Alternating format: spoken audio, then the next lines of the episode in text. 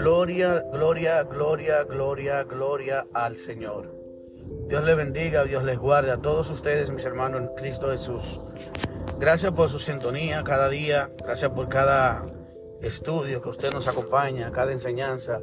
Estoy agradecido de Dios por la oportunidad de que usted me regale su tiempo valioso para escuchar estas enseñanzas. Bendito es el nombre de nuestro Dios. Estamos llevando una secuencia de estudios y enseñanzas que tienen que ver con lo que es la verdadera doctrina apostólica. La Biblia, lo escrito, lo que estableció el Señor.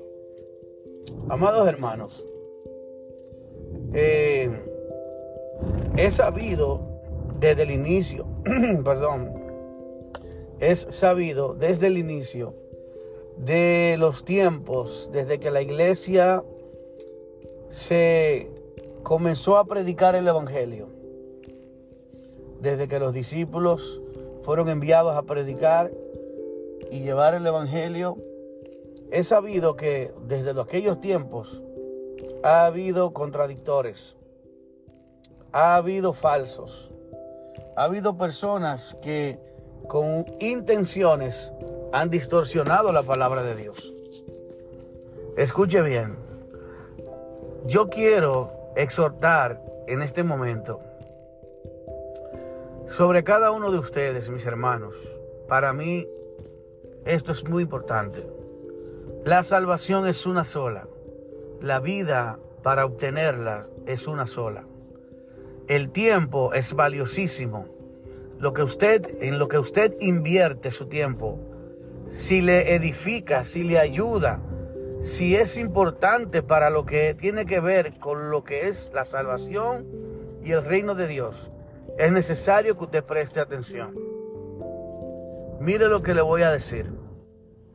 Hace días les exhortaba de que nadie debe de descansar o confiarse tanto al nivel de que todo lo que a usted le enseñen usted solamente diga sí y amén. No, mi hermano. Si en la iglesia que tú visitas no corroboran las enseñanzas bíblicas con la Biblia, tú tienes la opción, tú no le perteneces a nadie. Tú no le perteneces a la iglesia, ni al concilio, ni al ministerio, ni a nadie.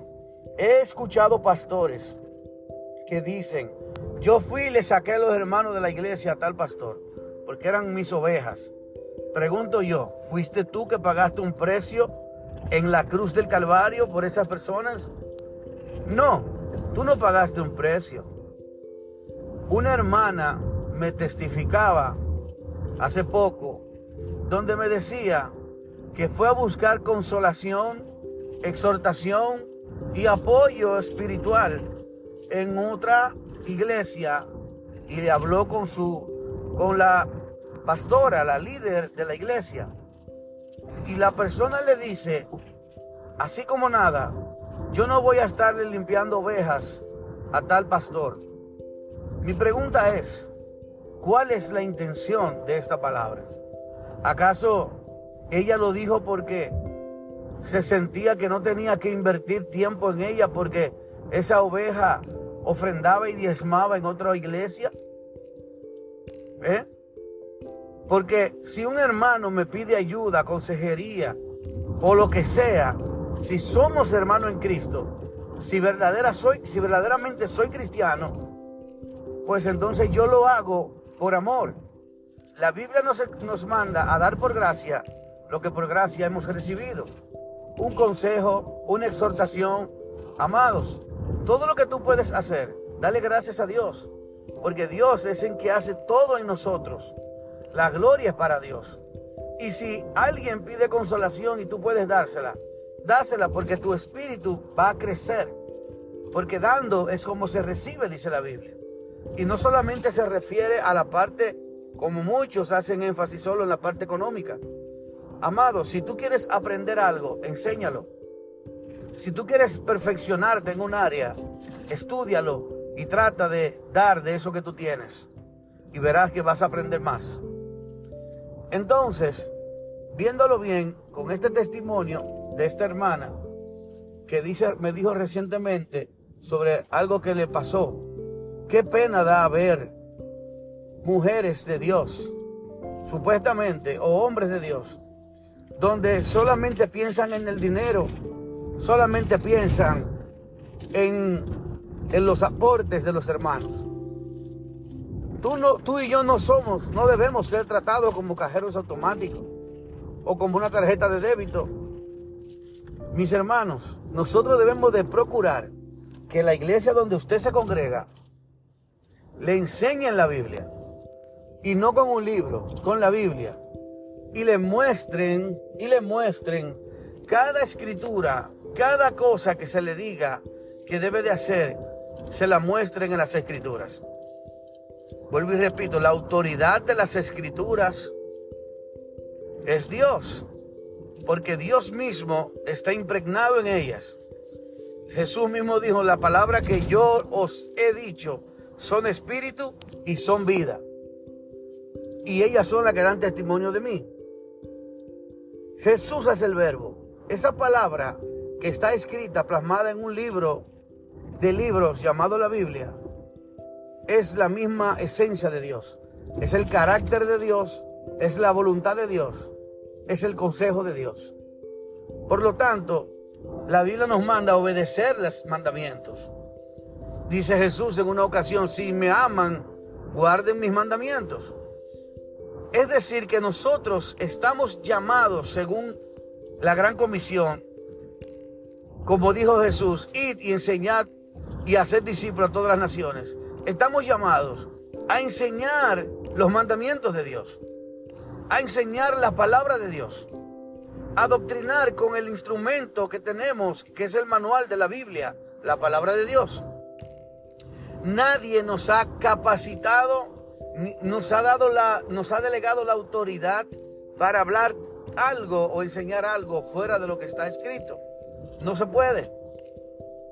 No hay nada que se pueda enseñar que no esté escrito.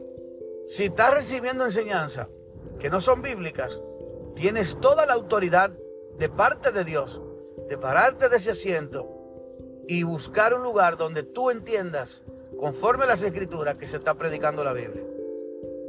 Amado hermano, usted es libre porque Cristo lo ha hecho libre. Dice la palabra de Dios que si Jesús los libertare, seremos verdaderamente libres. Esto no quiere decir que yo no que yo le estoy motivando a ser rebelde, no, mi hermano. Le estoy motivando a tener identidad propia. Le estoy motivando a tener un sentido crítico. Simplemente que usted vea que se le está enseñando la verdad.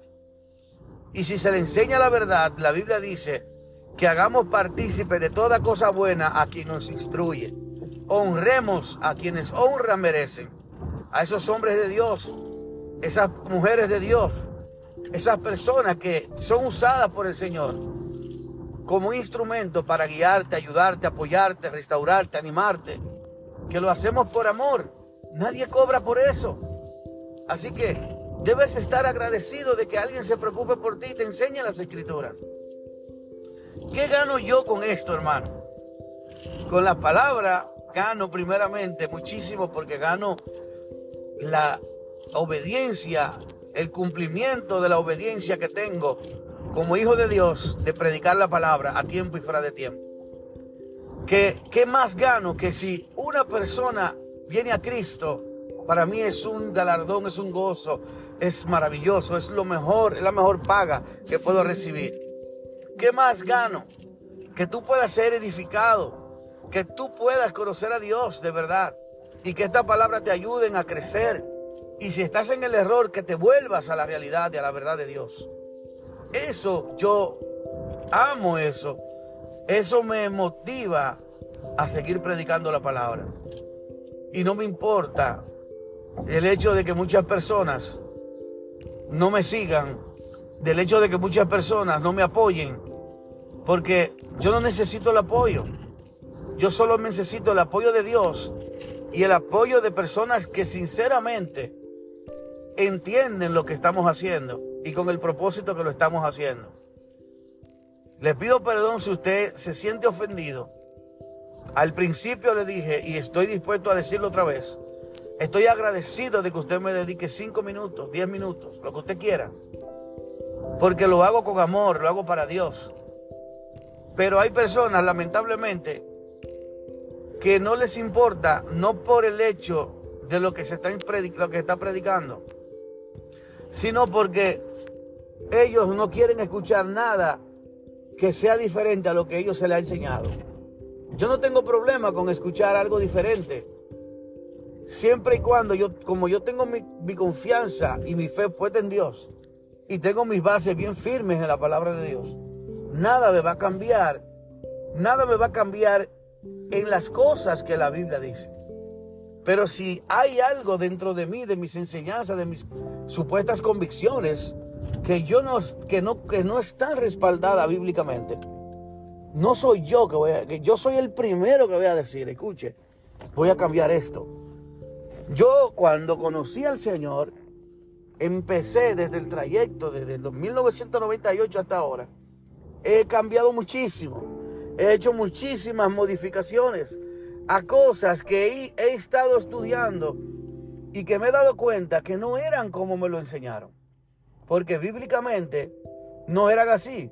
Y en ese momento no tenía la capacidad de análisis bíblico para poder entender que no eran correctas esas cosas. Pero ahora mismo, más que nunca, estoy abierto a desaprender y a aprender lo que Dios manda, buscando las escrituras y corroborando cada día lo que Dios manda en las escrituras, porque me interesa, anhelo y deseo hacer la voluntad de Dios. No me importa más nada. Ese es mi deseo, ese es mi anhelo, eso es lo que yo vivo, me desvivo por hacerlo. Y le agradezco al Señor el hecho de que me haya levantado, me haya escogido, no solamente para, para servirle, sino también para ser un instrumento para que otros salgan de los errores, de los muchos errores en los que estamos incurriendo y en los que estamos viviendo. Amados hermanos. Así que esta, esta pequeña exhortación, vuelvo y termino con esto, diciéndote, apégate a las escrituras, enamórate de las escrituras, apasionate de las escrituras, busca, escudriña como un gran tesoro las escrituras, porque vas a encontrar a Jesús ahí.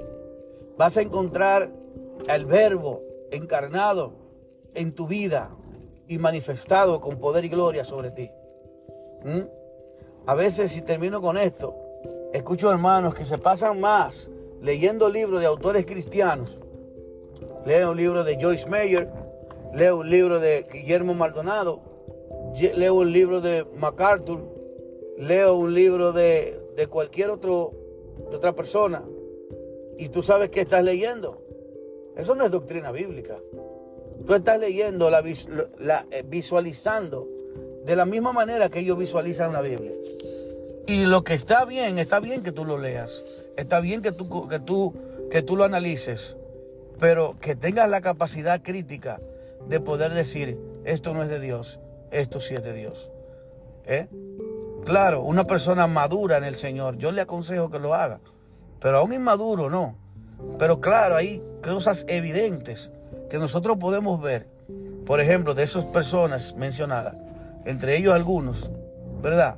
Que son, uno sabe que, que tienen errores, que son falsos, que son falsos, no que están equivocados, es que son falsos. Porque personas que se dicen ser apóstoles y que te roban el dinero, que te hacen pactar con Dios para que tú cada mes saques un dinero de tu cuenta y le pagues como si fuera un préstamo una cantidad específica y que te la reclamen como si fuera un cobrador, eso no es de Dios. No hay forma bíblica de usted poder sustentar una palabra supuestamente profética o una enseñanza como esa. Pero hermanito, como a usted le gusta que lo engañen, siga ahí, pero te exhorto que abra tus ojos que salgas corriendo de ahí y que le permitas al Espíritu Santo guiarte a toda verdad. Quiero dejar esto hasta aquí. Dios te bendiga, Dios te guarde. Que el Señor abra tus ojos, ilumine tu corazón y muestre la verdad que está en Él. para ti. Dios te bendiga. Seguimos edificando su vida sobre la roca que es Cristo Jesús. Dios te guarde, Dios les guarde. Bye bye.